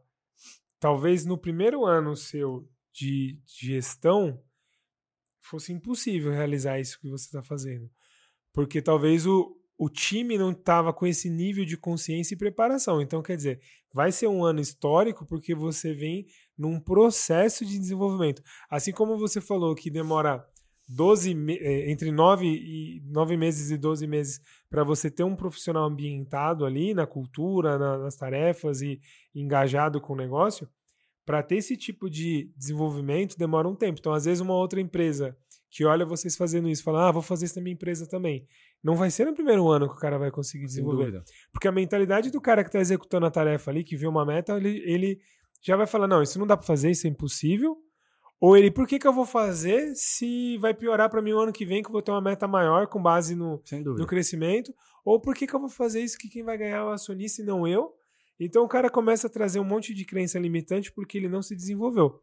Então, a partir do momento que ele segue uma linha igual vocês estão fazendo, de treina a equipe, prepara a equipe, engaja a equipe, prepara as metas, cumpre as metas, faz esse processo, se ele fizer talvez o mesmo período ou com as mesmas com a mesma energia que vocês, com certeza pode dar resultado igual. Não porque são pessoas dúvida, diferentes, mas muito parecido e similar e que, e que gere anos E a gente ainda também. passa por isso na empresa, né? No, Sim, claro. Assim, é óbvio que todo mundo quando olha para números e fala, olha, o ano que vem é isso aqui que nós vamos entregar. É, sempre a primeira reação é, caramba, Diego, você tá esticando demais a corda, tá puxando demais, tal. Mas é, isso sempre vai ter. Né? Não é também aquele cenário de que ah, tá todo mundo ali sempre super feliz. Não, Não. porque o meu papel é tirar a galera da zona de conforto, Isso. né? É, eu tive a oportunidade de estar com o Bernardinho e assim, um dos grandes ensinamentos que, que ele trouxe para mim é como é que você continua motivando campeões, né? E aí ele conta a jornada dele lá na seleção de vôlei. Pô, o cara ganhava tudo e no dia seguinte ele tinha que chegar pro, pro vestiário e falar, e agora? E como é que não deixa a peteca cair, né? Como é que mantém é. o mesmo nível de competição, mesmo, o mesmo nível de entrega? E esse é meu desafio na empresa. É, então, qual que é o meu papel? Tá aqui. É difícil? É difícil. É possível? É possível. Então, cabe a minha função, ao meu papel, conduzi-los nesse processo e falar, vamos que vai dar. Tem hora que, que sofre, tem hora que sofre. Exato. Tem dia estressante, tem dia muito estressante. Perde o sono? De vez em quando a gente perde o sono, mas muitas vezes a gente dá as mãos, vamos juntos e a gente consegue passar pelos obstáculos. Legal. Então, isso é um nível de consciência que, assim, a gente está caminhando nesse sentido, né? É, eu tive a oportunidade de assumir essa posição que eu tô final de 2019 e começo de 2020. E aí vamos fazer uma retrospectiva. Imagina você traçar uma carreira almejando uma cadeira. Quando essa cadeira está disponível para você, vem uma pandemia. Então Exato. eu assumi a direção da empresa com o primeiro grande desafio. Tá aqui, você não almejou isso como seu sonho? Então administra numa pandemia. E foi a maior crise da história que Sim. a gente viveu. Até porque tinha um movimento de. É, não era uma crise de demanda, é uma crise de serviço. Então você tinha demanda querendo comprar e você não tinha matéria-prima para comprar porque parou de, de, de transacionar Travou todo no nosso setor, né? Logístico. Parou de transacionar é, o aço, logística um caos, inflacionou tudo. Então você perdeu um pouco essa capacidade de negociação, não por falta de, de, de demanda, oportunidade. mas por uma questão de oferta. Sim. Né? Não tem material para você conseguir entregar para o cara. É, e aí, assim, um desafio gigantesco mas aí, não sei te explicar, Márcio, se é uma questão de energética, eu sou muito ligado a isso, adoro. Sim, se é também. uma questão espiritual, que eu também tenho um, um vínculo muito forte. Mas a Tubal tomou uma decisão que foi contra o mercado, né? Quando todo mundo começou a se trancar em casa é, e fazer planos de demissão, demissão voluntária, renegociar contratos e tudo mais, o que a gente fez foi o seguinte: pega o planejamento financeiro da empresa, reestrutura isso. Daqui para frente a gente não investe mais um centavo, mas por X meses ninguém sai por pandemia. Qual foi a contrapartida que a gente levou para a fábrica? Neste momento que nós vamos viver, e aí até me arrepia falar isso, o 100% de todo mundo talvez não seja o bastante. Se cada um conseguir entregar aqui 101%, a nossa contrapartida é isso. Em X meses, se o telefone parar de tocar a partir de agora, em X meses ninguém sai por causa da pandemia. Você pode sair porque está dando 50%, por causa da pandemia, não. E foi uma revolução. Talvez tenha sido o nosso maior ano incrível, em termos cara. de resultado. Talvez tenha sido o nosso maior ano em termos de resultado. É, eu vi pai de família chorando é, e abraçando a gente, falando assim: cara, eu de verdade achei que a gente estava vindo para essa reunião para vocês anunciarem um plano de demissão. E na verdade a gente foi levar uma palavra de conforto para todos eles. Esperança, Os caras estavam né, trabalhando. Cara? é tá isso, é isso. Vamos levar isso. O cara tava trabalhando naquela pressão. Sexta-feira os caras chamam e vão passar o facão. E a gente falou: Quantas não, ninguém sai. Né? É. E assim, é, cara, tem um outro lado da moeda, tá? Ninguém gosta de, de dispensar ninguém. Sim. Ninguém gosta de, de dispensar um colaborador, é, porque a gente entende que do lado de lá tem uma família. Perfeito. Né? É, ninguém gosta disso. E muitas vezes o gestor é julgado pela, pela aquela sua fala do início, que é Sim. é uma coisa que a gente aprende ao longo da vida. Ah, você só é um número, você não importa, você não serve para nada. O jogo não é esse. Sim. E ninguém gosta de ficar dispensando. Então Sim. isso precisa ficar muito claro. Exatamente. Quando faz, é porque muitas vezes você está com a faca no pescoço. E aí você precisa tomar alguma decisão. Porque às vezes é, é aquele negócio, né? Às vezes tem que ir embora os anéis para ficar a mão, é né? Isso. É ficar isso. os dedos, né? Então, às vezes, tipo assim, o cara falou, pô, mas perdeu o anel? Cara, mas podia ter sido a mão inteira. É então, tipo, por conta de um, às vezes você perde 10. É então, que, dentro de um cenário que é ruim, mas o que, que poderia ser pior, né? Então, teve muita. É, quando eu vou em, em, algumas empresas que estão nessa situação, que chega a esse ponto de pensar em demissão, cara, mas pô, mas o que, que eu vou fazer? Cara, se você não tomar essa decisão agora de forma opcional, é uma opção, você pensou, decidiu, e é uma direção ali que você está no controle. Pode ser uma, uma obrigação. Então, acabou a grana. E aí, acabou a grana, então vai todo mundo embora e você não conseguiu ajudar a pessoa. Eu falo muito que às vezes o cara fala assim: pô, vou mandar embora, não tenho grana para parcelar. A quer rescisão. dizer, não tenho grana para pagar a rescisão. Cara, então parcela. Não é mais fácil você parcelar, chamar o cara, explicar para ele, mostrar e, e, e, fazer o compromisso? Porque se você não fizer isso, talvez daqui seis meses você vai ser obrigado a mandar ele, mais aí, o time todo que está ali, porque acabou a grana. E aí, nesses seis meses, você poderia ter pago certinho mensalmente, no sexto mês ali já não teria mais dívida. Então, pensa se você não quer ir na, na opção ou se você vai querer ir na obrigação, porque uma hora não leva, o dinheiro não leva desaforo, Sem a conta dúvida. chega. É isso. Se não tem grana, tá é lascado. É isso aí. Então, na verdade, sim, lá na empresa a gente só tenta fazer um exercício, né? É, como é que você toma decisões racionais de um negócio com uma dose bem grande ali de emoção, de empatia, de entendimento do ser humano, entendimento do ecossistema, né?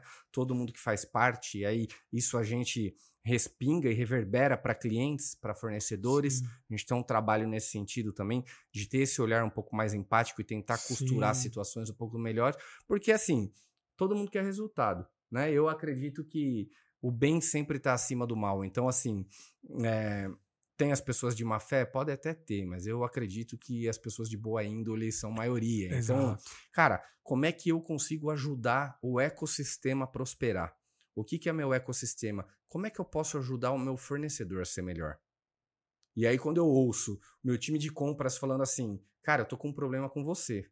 Só abre para mim qual é o problema, porque se a Tubal tiver a oportunidade de te ajudar a ser melhor, você vai resolver um problema para mim, mas além de tudo, você vai levar talvez solução para outros clientes seus. Exato. E isso vai fazer de você uma empresa melhor. Tá ao nosso alcance como Tubal ajudar nesse processo? Quando eu vejo esse tipo de movimento do nosso departamento de compras, o departamento comercial sempre tentando, a gente tem um mantra na empresa, né, que é atender, entender e surpreender os clientes, porque a gente Legal. vende projeto. A gente Legal. vende projeto. Então eu não tenho um produto pronto de prateleira. Você me liga lá, você passa a sua necessidade e aí a Tubal com o time comercial, time de engenharia, a gente dá um apoio técnico para entender legal, essa, essa necessidade e aí a gente projeta a solução para a sua necessidade.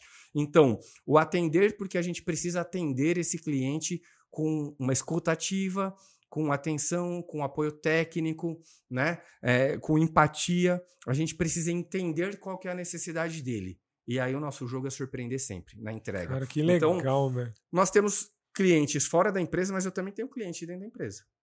Né? O departamento que vem depois do comercial é um cliente do comercial. O departamento que vem depois do, de compras é um cliente do departamento Sim. de compras. O departamento que está ali junto, o, o, nosso almoxarifado alimenta a produção. Então a produção é cliente desse cara aqui. Como é que esse cara consegue, no dia a dia dele, atender, entender e surpreender essa, esses caras? Como é que o administrativo, dentro dessas interrelações, consegue atender, entender e surpreender? Né? Porque não é só, pá, carimbei, entreguei aqui, passei para a próxima fase. A pergunta que eu sempre faço para o time é o seguinte: você está fazendo o melhor ou você está fazendo o mais fácil? Porque o objetivo é que a gente faça o melhor da o maneira melhor. mais fácil. Mas se você entra no automático e faz só o mais fácil, você está passando para frente um problema que pode estourar Isso. ali. Agora, você, você passou pelo portão com o objetivo de entregar o seu melhor? Isso aqui é o seu melhor? Se isso for o seu melhor, então cabe a gestão olhar, precisamos ajustar aqui, o cara precisa de uma capacitação melhor, isso. ou de repente o cara tá, né, tá, tá ali no limite porque a demanda tá muito grande, aí a gente começa a mexer as pedras do tabuleiro. Mas muitas vezes o meu desafio com eles é o seguinte, ó, num baixo nível, você tá entregando o seu melhor? Cara, que da hora. Né? É, até tem um caso super, super interessante e super legal. A gente tava batendo um papo num café na empresa. Um, um colaborador chegou e falou: Ó, oh, fiz tal coisa, tal, tal, tal, tal. Assim, assim, assado. É, e aí eu tô aqui para ouvir sua opinião. Aí tava umas quatro, cinco pessoas. Eu falei para ele: Isso que você fez é seu melhor? Aí ele ficou uns 5, 10 segundos em silêncio assim. Ele falou: Não. Ele virou as costas e ele nem esperou eu continuar a minha resposta. Sensacional. Ele virou as costas, foi embora e aí depois ele tratou com o resto do time e falou: Cara, melhorei aqui, aqui, ali e tal, tá resolvido o problema e tal. Porque assim, as pessoas tendem a querer muitas vezes ir pelo caminho mais fácil. É, o, é, isso faz parte da nossa nosso nosso cérebro, né? É ele isso. pensa em economia, é ele pensa é em, em automatizar e economizar energia. Então, é, normalmente você pensa em coisas que você vai ser mais preguiçoso ali, né? É, tem uma frase do, do Bill Gates, né, que ele pegava o, o, desafio mais difícil ali, aquilo que tinha maior problema, e ele dava para o cara mais preguiçoso da equipe.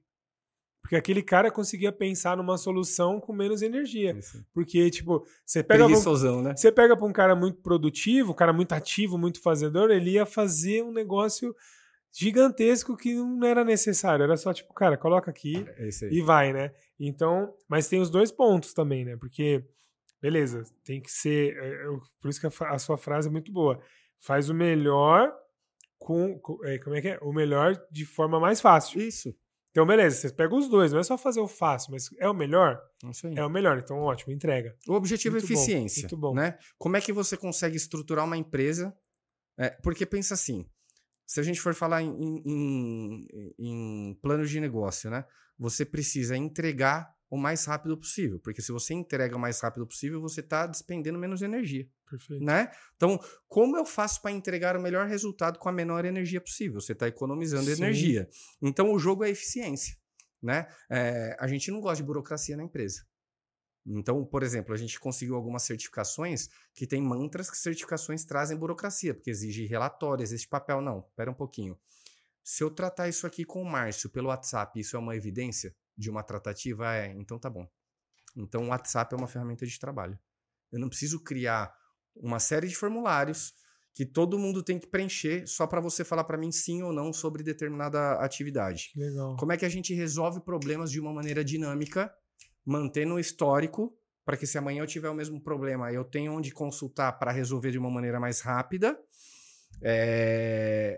e dinamismo. Eficiência o tempo todo. Né? São algumas brigas que eu tive na empresa, porque para fazer os movimentos que a gente precisou fazer, principalmente de algumas certificações, eu fui buscar no mercado pessoas que já tinham vivido essas experiências. E eu trouxe algumas pessoas da automobilística.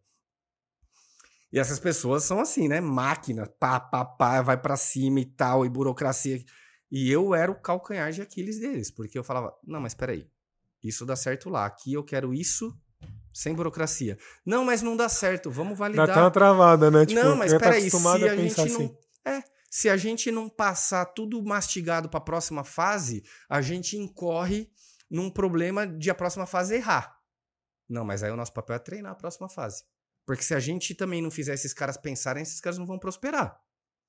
É, daqui a pouco fica refém robô, do processo, né? É, daqui a pouco é. você chega o robô e você troca o cara por um Sim. robô. Então, como é que eu faço eles um. Como é que a gente se torna ágil, a gente ganha eficiência, mas não vamos esquecer que você tem que ser um profissional melhor. Eu tenho que ser um profissional melhor para no final do ano nós sermos juntos profissionais melhores que do que a gente foi no começo do ano. Então, é, é, a, é a metáfora de você pescar ou ensinar a pescar. Sim. Né? Muitas vezes no começo do jogo você tem que pescar. E faz parte do processo. Normal. Né? Se eu, eu, eu tenho hoje 24 anos de empresa, 23 para 24 anos de empresa.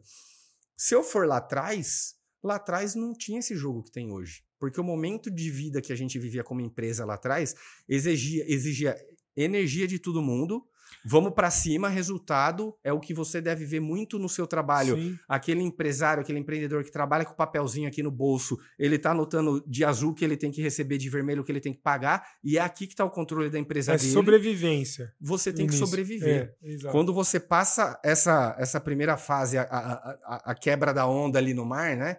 Que Sim. você começa a navegar num mar mais calmo, aí você começa a olhar para o lado e Sim, começar a pensar em estratégia, exato, estruturação exato. de negócio. Então, isso também é um bom ponto, porque me passou agora pela cabeça aquela sua primeira pergunta do começo do nosso papo, de de repente alguma dica aí para o empresário e para o empreendedor, é que muitas vezes a gente quer ter essa pressa.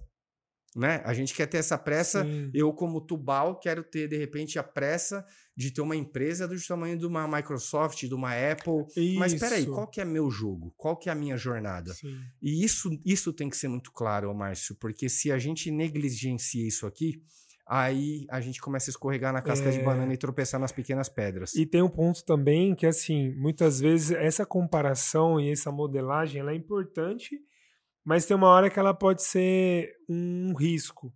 Sem dúvida. Como assim? Cara, porque às vezes você olha assim, putz, cara, olha que top, o Google faz gestão com KPIs e tal, eu vou fazer igual no meu negócio. Mas às vezes você não está naquela fase de já fazer, porque muitas vezes o cara, quando vai começar, começa a estudar muito, ele fala: Meu, eu tenho duas mil atividades tudo, né? que eu preciso implementar aqui para eu ser igual a Microsoft. Só que você não tem o tempo de experiência, não tem a quantidade de pessoas, não tem o investimento, não tem tempo também, porque são processos que você precisa fazer um, depois desenvolver outro, depois alguma. fazer. Então, às vezes, você quer começar tudo de uma vez, e aí o negócio dá uma. Ele, ele colapsa, por quê? Porque você está girando vários pratinhos.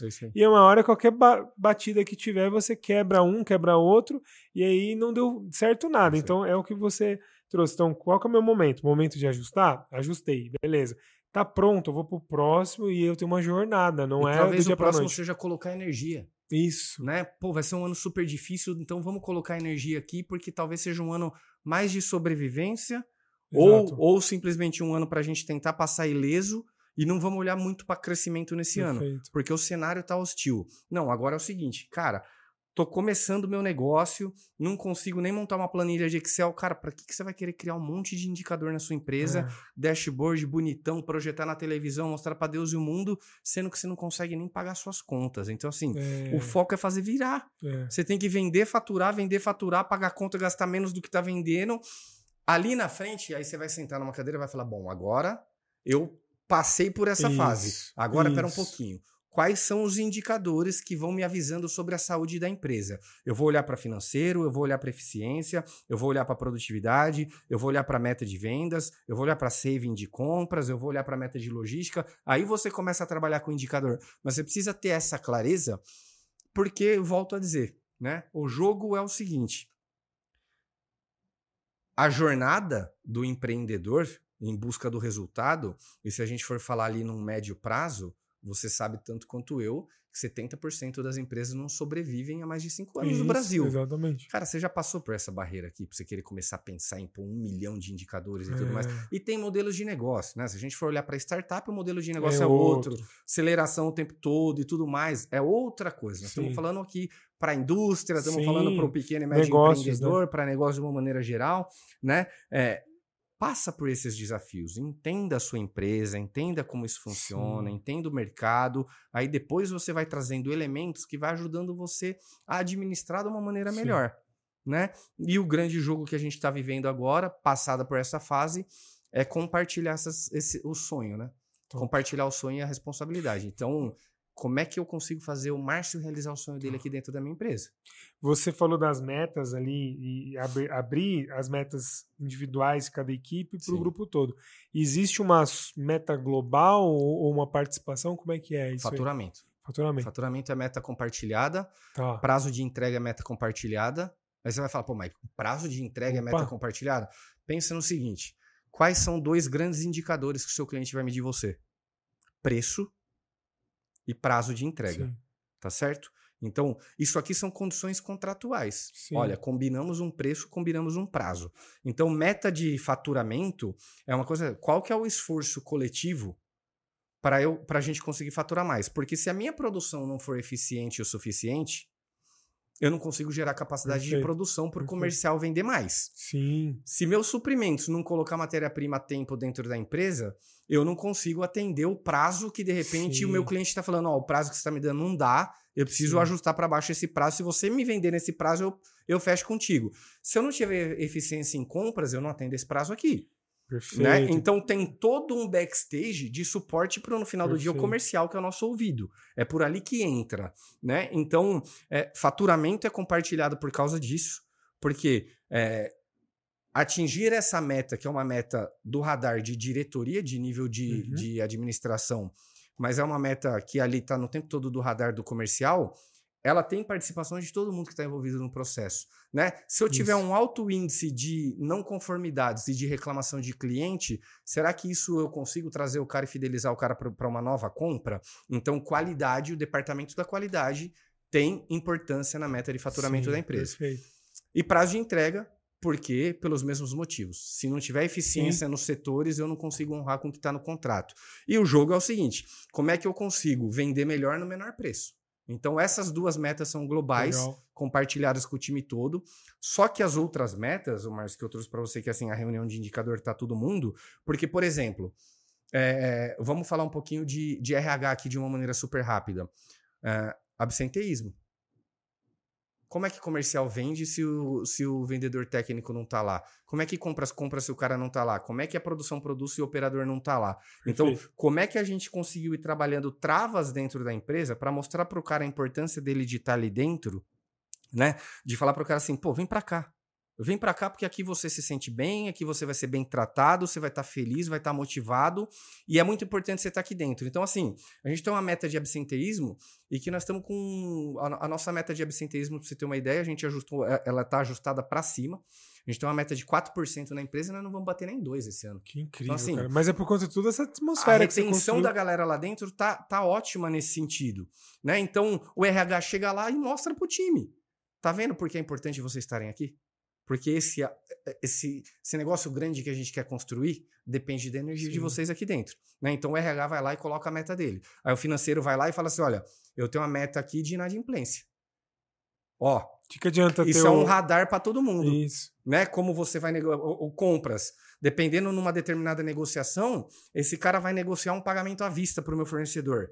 Mas será que é a hora, se eu tiver com a inadimplência alta, eu estou descapitalizando o caixa da empresa para comprar numa condição comercial melhor? Mas será que é momento disso? Sim. Ou será que é melhor eu alongar o prazo de pagamento? Né? E é a mesma coisa comercial. Pô, preciso olhar porque se o mercado está sinalizando que está aumentando a inadimplência, vamos dar uma ajustada aqui para proteger a empresa, como que a gente Sim. revê condição de pagamento. Aí Análise o... de crédito, é tudo isso, isso, né? É isso. Então, por exemplo, aí você pega uma meta de saving de compras. O que, que é o saving, né? Não sei se todo mundo sabe. Você tem um, um número alvo ali que você pode gastar naquele projeto. O objetivo de compras é gastar X% a menos. Ah, mas aí o desafio do cara, o cara economizou dinheiro para a empresa. Não, mas isso é um sinal para comercial. Comercial, se você precisar dar uma ajustadinha na régua para baixo numa outra negociação, a gente tem margem aqui, porque para esse pacote de matéria-prima eu consegui eventualmente uma Sim. negociação melhor. Top. Então, as metas são compartilhadas porque elas interferem Sim. diretamente na dinâmica dos outros departamentos. É o todo, né, cara? É todo. Cara, que incrível. E assim, ó, a meta de faturamento para mim ela é, ela é muito válida tem muita gente que fala às vezes, ah, faturamento é ego, faturamento é só para você falar e Sim. tal. Mas na verdade, assim, claro que se você não tiver lucro no final do, do período, aí talvez. É Nenhuma é, história bonita é, se sustenta. É um, ga, é um gasto né? energético aí que não vale a pena. Sem mas dúvida. o ponto é, cara, toda empresa, todo negócio funcionou porque existe uma venda. Então é a primeira energia que tem que ter, energia de ação que gera ali todo o resto, né? Sem uma venda não existe porque tem a, a, melhor produção do mundo. Se você não coloca Sem dúvida. um negócio ali, você pode ter o melhor produto que não vende qualquer função disso. Então, faturamento é importante e tem que ser sempre um alvo mesmo. Que, é. E assim, que é o que gera o resto, né? Tão simples quanto isso. Se você não fatura mais, como é que você remunera melhor seu profissional se é. você não tem caixa? Exato. Né? Então, você precisa ter essa dinâmica e isso é compartilhado para o time para que ele entenda né? Para que as pessoas do time entendam, olha, isso vai voltar de alguma maneira. É o jogo de jogar para o universo que volta, Sim. né? Então, você está dando o seu melhor porque isso vai voltar. Né? A é. hora que é. tiver à disposição uma eventual promoção, ou se você estiver fazendo um trabalho muito bem feito, que você acha que você é digno de um olhar para um reajuste salarial, é para isso que serve a gente bater uma exato, meta de faturamento. Exato. Você tem um orçamento da empresa lá que é feito em cima dessa previsão de faturamento. Se isso acontecer, lá no final do ano nós vamos fazer uma festa, comemorar todo mundo e provavelmente isso volta para o time de alguma maneira. Né? Então, isso. essa dinâmica é o nosso papel na empresa mostrar para o time para que eles comprem o jogo, para que eles comprem o sonho. Sim. Mas, cara, mas é muito louco porque muito empresário tem vergonha, medo, receio, sei lá qual é o nome, de falar quanto fatura, de mostrar pro time que entra tudo aquilo de dinheiro, porque não, mas o cara vai achar que eu tô ganhando muito e vai Sim. querer pedir aumento, mas porque ele não tem esse viés que você trouxe.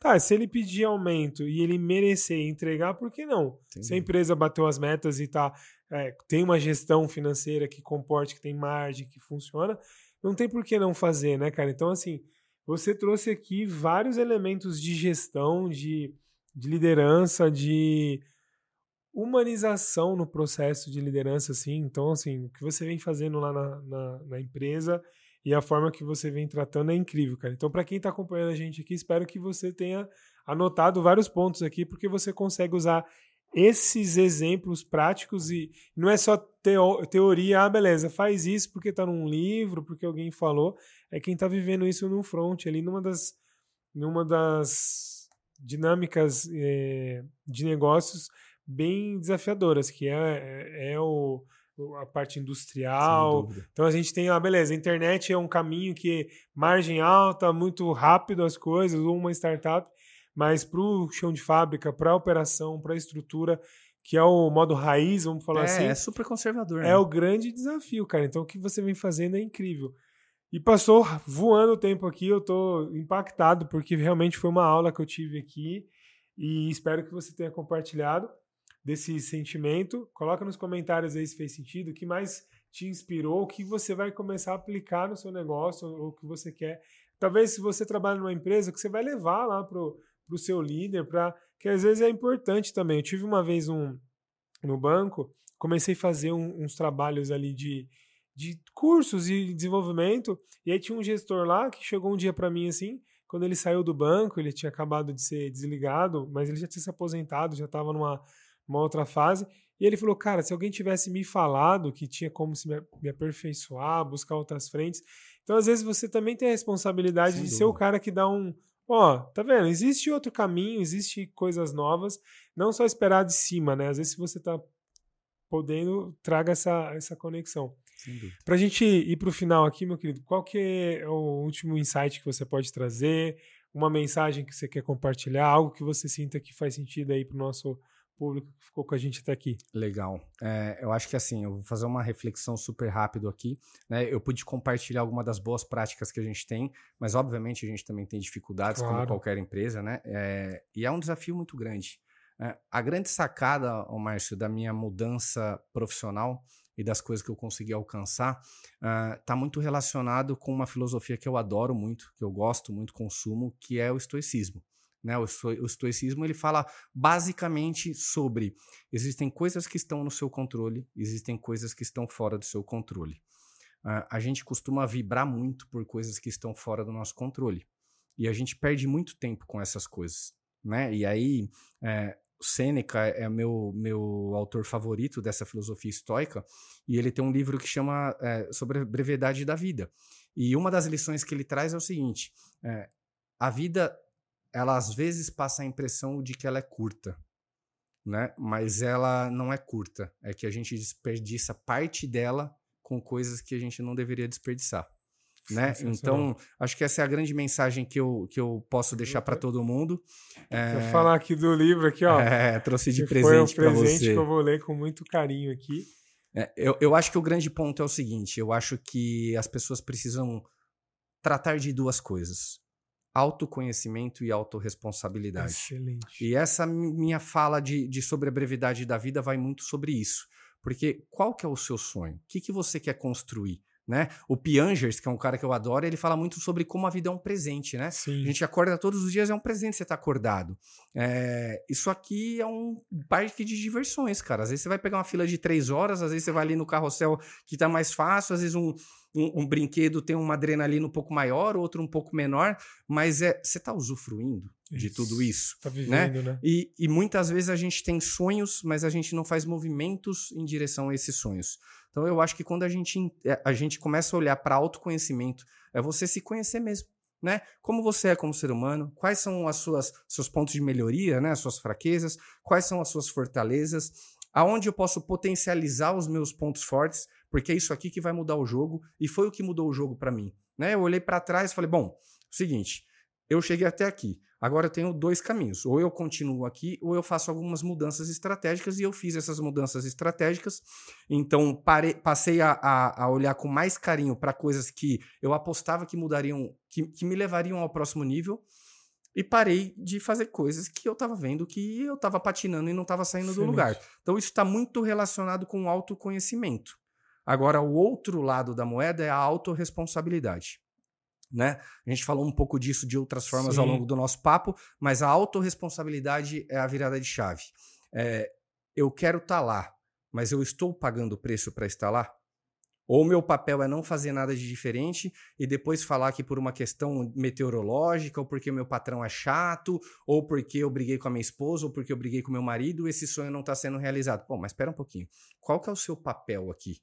Qual que, é, qual que é a sua posição como protagonista da sua história para que você consiga mudar de nível? E, obviamente, isso aqui não é uma fala por questões de meritocracia, porque as pessoas têm histórias diferentes, Sim. as pessoas têm obstáculos diferentes, as pessoas têm dificuldades diferentes, e aí, seja por classe social, seja por acesso à educação, seja por questão financeira, cada um tem as suas dores. Isso. Mas dentro da sua realidade, como que você trata essa questão da autorresponsabilidade, né? Como que você, num, numa situação muito difícil, pode tentar, eu sei que é muito difícil, mas você pode tentar respirar, né? Tentar respirar, tentar olhar para dentro de si, porque é na calmaria que a gente consegue refletir melhor para mudar o jogo.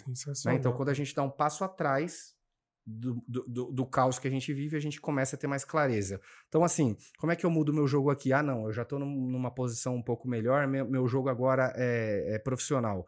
Eu estou almejando tal cargo, mas qual é o preço que você está pagando para aquele é. cargo? Ou você acha que você só vai ser reconhecido porque, não, às vezes as, as, pessoas falam assim: ah, mas eu trabalhei bastante esse ano, mas você foi remunerado pelo que você está trabalhando. Exato, exato. Para você avançar, você tem que entregar o nível de, de mais, entrega de lá. É. Você tem que dar o seu algo a mais. Então, acho que assim, a grande mensagem para a gente fechar, até me alonguei um pouquinho, mas eu deixaria esses dois pontos para as pessoas analisarem: autoconhecimento e autorresponsabilidade. Acho que quando você entende essas duas dinâmicas aqui, é, você consegue mudar a sua história. Incrível, cara. E só para complementar assim isso que você trouxe, que é, são dois pontos vitais assim para o desenvolvimento, é a pessoa entender que tá dentro, né? Que o você trouxe Sem dois dúvida. pontos que é autoconhecimento e autorresponsabilidade. Sempre de E muitas vezes fora. a gente olha para fora, cara, tipo assim, entender que assim, tudo que você precisa ou tá dentro de você ou você precisa se nutrir disso. É isso. Então, beleza, eu quero mais conhecimento. Já tenho conhecimento para usar, para começar a fazer? Não, não tenho nada, não faço nem ideia o que, que é isso. Tá bom, então busca conhecimento, se alimenta para é um conhecimento ter. estoico, né? Isso está é. no seu controle? Isso. Então cabe a você. É, exato. Vamos parar de vibrar pelo que está fora do nosso exato, controle, é. porque ali só vai trazer sofrimento. A gente não consegue controlar aquilo ali. Exato. Né? E aí a sua fala é super feliz nisso. É, é olhar para dentro e entender que isso está no seu controle. Sim, então exato, mexa cara. as alavancas do que está no seu controle. Né? Para uns vai ser mais fácil, para outros um pouquinho mais difícil, Sim. mas dentro do que você pode, dentro do seu, seu 100% daquele momento, como você consegue mexer essas alavancas. Acho que é a grande reflexão aí que eu posso Cara, deixar para o pessoal. Maravilha, maravilha. Quero agradecer você que está aqui com a gente. Mas antes de, de, a gente finalizar, como é que as pessoas te encontram para conhecer um pouco mais aí do seu trabalho, com as mentorias, os seus desenvolvimentos, quais são os canais aí? Eu vou... Ou alguém quiser tirar uma dúvida com você, conversar, como é que. As pessoas. Vocês viram pelo começo do papo que eu gosto de fazer bastante coisa, né? Então uhum. eu tenho banda, eu tenho projeto na educação com a minha esposa, eu tenho a, a empresa Tubal, eu tenho um projeto social super bacana. Que então, assim, legal. assim, para me encontrar via canais de relacionamento profissional e pessoal é Instagram, arroba de Spinucci. Tá, né? É, o sobrenome é Spinucci, mas é escrita S-P-I-N-U-C-C-I. Então, arroba de Spinucci. LinkedIn é Diego Spinucci. É, só que também consegue me encontrar pelo canal da banda, chapéu.m, ou principalmente, aí, se você me permitir, falar um pouquinho do, do projeto social que a gente claro, tem. que é uma favor. maneira da gente entregar para o mundo. Com certeza. Um grupo de amigos empresários aqui de Jundiaí, a gente se reuniu e a gente falou, cara, como é que a gente consegue contribuir para o mundo Legal. de uma maneira fora do viés profissional? Então a gente tem um projeto social desde 2016, chama Futsol. O Instagram é fute F-U-T.sol, F-U-T.S-O-L. Tá. E é um projeto social super bonito. Agora a gente está em meio à nossa principal ação, que é a ação de distribuir cestas de Natal. Que a gente está com um ambiente, um, uma meta super alta esse ano contamos aí com a contribuição de quem puder ajudar, da que maneira legal. que for, seja com apoio, seja com braço, seja com uma doação Sim. mesmo comprando uma cesta. Lá é um canal que eu consigo me comunicar bem com a galera ah, também. Que legal, cara. Então, então tem as opções lá para participar. Tem as opções. Lá no Instagram. A gente tem, é, para essa campanha especificamente, tem a cota da, da cesta, mas isso não necessariamente é uma obrigatoriedade. Que legal, Quem cara. tem condição vai lá e doa uma, duas, dez cestas. Quem não tem, doa uma fração de uma cesta e é tão tá importante tá tudo quanto. Certo, cara. com certeza. É somando quanto. que multiplica multiplica, né? É isso aí. Cara, que incrível. Então já vai lá, segue aí, compartilha, aproveita esse momento de final de ano que é tão importante a gente celebrar tudo que aconteceu. E também você trouxe um ponto legal no, durante a nossa conversa sobre a prosperidade, né? Então, beleza. Então, doar, participar, ajudar o outro é um ato de prosperidade. Você mostrar que você fez por conta, você tem prosperidade para compartilhar com pessoas e isso lá na frente volta de outro jeito. Com certeza. E cada vez isso é, é, é, um ciclo sem fim de crescimento. É isso. Gratidão. Você me encontra no Márcio Carribeiro em todas as redes sociais e nas Sem Dívidas Bancárias também, arroba Sem Dívidas Bancárias. Quero agradecer sua participação, cara, foi incrível. Obrigado. E é isso aí. Muito bom. Obrigado, até mais. Tchau, tchau.